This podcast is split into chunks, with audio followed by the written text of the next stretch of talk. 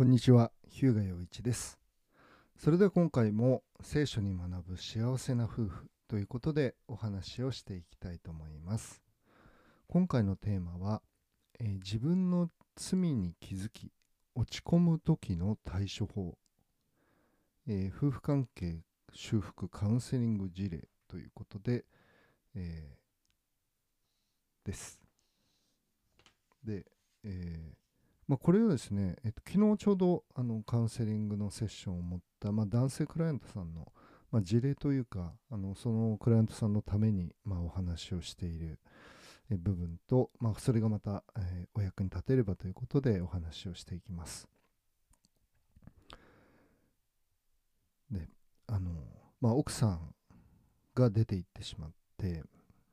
まあ、その関係修復のためにあのカウンセリングをしているクライアントさんですけど、まあ、自分の、まあ、自己中に気づいてへこむと。でそれは今まで気づかなかったけれど、まあ、仕事中でも、まあ、自分は自己中だなということに、えー気づかされるようになったということを、えー話してくださいました。でとにかくへこんでしんどいということで、まあ、苦しいということを話してくださったんですね。で、あの、まあ、3つのことを、えー今日はお話ししたいと思うんですが、え1つ目は、えー悲しみ、まあ、この落ち込みというのは、え2種類あるんだということ。まあ、悲しみは2種類。で、え2点目に、え死に至る悲しみ。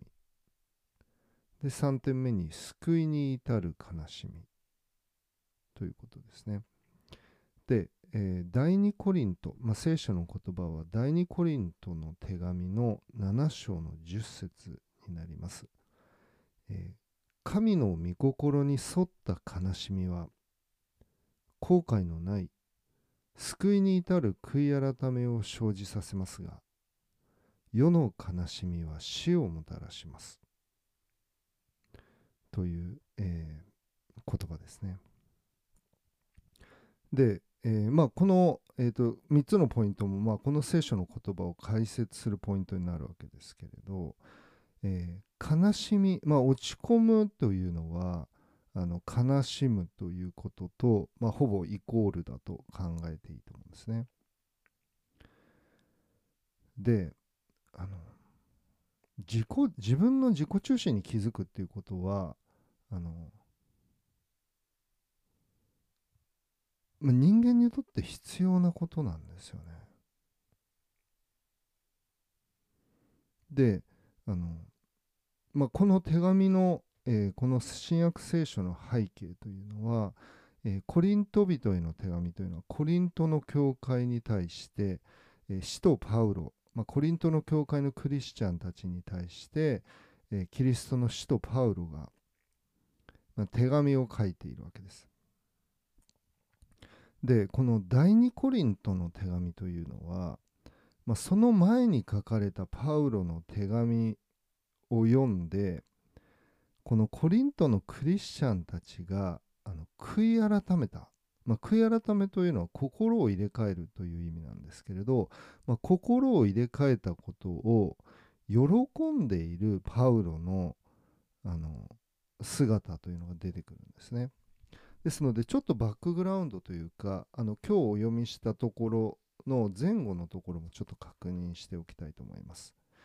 第2コリントの手紙の、7章の、部分ですね。で、えーこういうふうに書いてあるんですね。えー8節から読みます。あの手紙によってあなた方を悲しませたとしても私は後悔していません。あの手紙が一時的にでもあなた方を悲しませたことを知っています。それで後悔したとしても今は喜んでいます。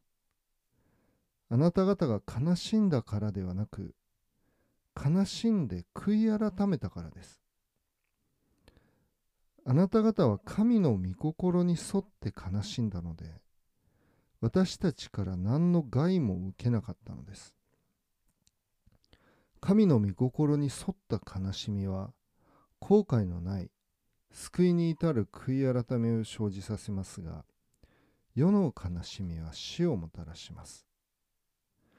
見なさい。神の御心に沿って悲しむこと。そのことがあなた方にどれほどの熱心をもたらしたことでしょう。そればかりかどれほどの弁明憤り恐れ慕う思い熱意処罰をもたらしたことでしょう。というふうにあるんですね。であの手紙によってってあなた方を悲しませたとしてもと今読みましたけどあの手紙というのが、えこのこの手紙とは違うわけですね。第二コリントの手紙とは違う、まあ、その前に書かれた、えー、手紙。これ涙の手紙とかあの言われたりしますけどあの涙ながらに手紙を書きましたというのが、まあ、前のあの部分で出てくるんですね。でそれの手紙はどういう手紙だったかというと、まあ、コリント人の、まあ、コリントのクリスチャンたちの罪を指摘する手紙だったわけですね。だからそれを見て自分の、まあ、自己中心というか罪に気づいたわけです。コリントのクリスチャンたちが。で神様を愛して、まあ、隣人を愛して生きるべきなのに自己中心で自分のことしか考えていなかった、まあ、高ぶっていたコリントのクリスチャンたちの姿というのを、まあ、パウロはあの指摘したわけですよね。であなた方を悲しませたことを知っていると。で、一時的にというふうに言っていますね。でも、今は喜んでいますというふうに言うんです。なぜなら、あなた方が悲しんだからではなく、悲しんで悔い改めたからですと。で、この流れとして、神の御心に沿った悲しみは、後悔のない救いに至る悔い改めを生じさせますと言っていくわけですね。ですので、このええっとこの流れとして神の御心に沿った悲しみと世の悲しみの違いを語っていっているわけです。神の御心に沿った悲しみは後悔のない救いに至る悔い改めを生じさせる。つまり彼らが心を入れ替えたということを生じさせたということですね。そして世の悲しみは死をもたらしますとパウロは語るわけです。ですので2種類の悲しみがあるということなんですよね。そして死に至る悲しみ、まあ、世の悲しみは死をもたらしますということで、まあ、死をもたらす悲しみというふうに言ってもいいと思うんですけどでこれは何なのかということなんですよね。で死というのはあの悔い改めではないまあ、救いに至る悔い改めではなく、まあ、そのままの状態、まあ、変わることがない悲しみというふうにその人が心を入れ替えることのない悲しみというふうに言っていいと思うんですね。でこれはあのどういうことを言ってるかというのは聖書はここの箇所では詳しく言っていませんけれど、まあ、考えられることはあの他の人のせいにするというのは一つ考えられますよね。なんでこんな目に遭うんだ相手が悪いんだ。俺は悪くない。まあ、それも一つの悲しみなんですよね。なんでこんな人と結婚しちゃったんだろうとか、なんであの人は、まあ、この男性クライアントさんの場合は奥さんですけど、なんであいつはあんなことしたんだろうとか、なんであいつは俺のこと分かってくれないんだろうと、人を責めるっていうことがあるわけですね。でもう一つは状況を責めるということですね。あの時ああしなければとか、あの人がああいうふうに関わらなければとか、まああの人ということは人のせいにしてますけど、あの時あんなふうに言わなければよかったとか、まあ結局はなんかあの他のせいにしているということなんですよね。で、それは罪の悔い改めをもたらさないので死に至る。まあ、聖書が語る死というのはこの肉体の命が終わる死ということではなくて、まあ、死んだ後の滅び、まあ、死んだ後に裁かれて永遠の苦しみに入ってしまう、まあ、そのことを語っているわけですけれど、まあ、これはある意味夫婦関係の死というふうに、まあ、当てはめて考えることもできると思いますね。関係の修復ができないということです。で、まあ、3つ目に救いに至る悲しみがあるそれは神の御心に沿った悲しみなんだということなんですよね。でこのクライアントさんがあの今経験している悲しみっていうのは、まあ、私は神の御心に沿った悲しみだろうと思わされるんですよね。自分の罪が示されているので、まあ、罪の自覚に伴う悲しみというふうに言ってもいいと思うんですよね。で今までは自分は悪くないと思ってたんです。このクライアントさんは。で相手が悪いんだと思ってたんですよ。だけれどあ自分に責任がある。自分に罪があるっていうことに気がついたんですよね。でそこからそこがスタート地点なんだっていうふうに昨日お話ししたんですけどそこに気づくことから罪の悔い改めが心を入れ替えるということが始まっていくんですね。でこれは救いに至る後悔のない救いに至る悔い改めを生じさせる自分が、まあ、心を入れ替えれば後悔がないというのは以前自分が罪罪深くてそのやったことに後悔がなくなるということではなくて今これから生きていく上で今の生き方に後悔がないということなんです。心入れ替えたので。でそのことを聖書は語っているわけですね。でこの救いというのは、まあ、夫婦関係に当てはめれば夫婦関係の修復ですけれど聖書が語っているのは魂の救いなわけです。まあ、神様との和解、罪の許しというふうに言ってもいいと思いますね。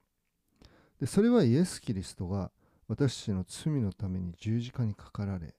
3日目によみがえられたという、まあ、聖書の中心的なメッセージを信じることによる永遠の命、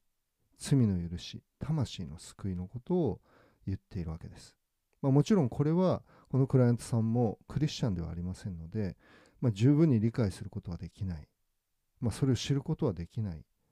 今はそのような状態だと思いますけれど、まあ、そのことを中心的には語っているということは、まあ、申し上げなければ、まあ、聖書を正しく解釈していることにはならないのであのそのことも覚えておいていただきたいと思うんですね。でそういう意味であの自分の罪に気づいて落ち込む時になんか落ち込んだ気分をあの高揚させる必要はないわけですよね。神の御心に沿った悲しみは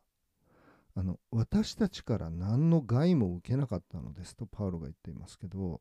あの神様が喜んでくださる悲しみであればそれはその人のためになるっていうことなんです。この男性のクライアントさんのためになるっていうことなんです。で罪を指摘された時罪を自覚した時に必ず悲しみが伴うんですよねだから悲しみを取り除く必要はないということですで慰めも必要だし励ましももちろん必要です。ですけれど悲しい気持ちを否定する必要はないということなんですよね。で聖書を見て自分の本当の姿が分かってそれで悲しむのであればそれはあなたをつまりこの男性クライアントさんを害するものではないということを知っていただきたいんですね。でそこは辛いところで苦しいところなのでもちろんカウンセラーとして私は一緒にそこを歩ませていただきますし、まあ、励ましその慰め、まあ、それをあの神様の言葉からね一緒に分かち合っていただきたいとは願っていますしそうするつもりではあります。ただ苦しいへこむしんどいからそれがダメなんだとかそれを避けなければいけないんだということではなくてむしろ神様の言葉が私たちの心に働いて私たちを作り変える時にそのような痛みを伴うんだということを覚えていただきたいと思います。はい。ということで今回は自分の罪に気づき落ち込む時の対処法夫婦カウンセリング事例ということでお話をしました。最後までお聴きくださりありがとうございます。最後に2つのお願いと1つのご案内をさせていただきます。いつも聞いてくださっている方はここからは飛ばしてください。まずこの番組を聞かれて役に立ったとか気づきが与えられたと思われた方は、いいねボタンを押してください。そうすると、この番組が同じように困っている方々の目に触れて、聞いていただくことができるようになります。ご協力をお願いします。2つ目に、今回のように聖書から夫婦関係の修復、離婚の回避、夫婦円満の知恵をもっと知りたいと思われたら、フォローボタンを押してください。そうすると新しい番組が公開されるたびにお知らせが届くようになります。また、この番組の概要欄に私のウェブサイトや無料の動画講座の案内も載せてあります。ご興味のある方はご覧ください。えー、それでは今日はここまでにしたいと思います。聖書に学ぶ幸せな夫婦。お相手は日向陽一でした。また次回お会いしましょう。ありがとうございました。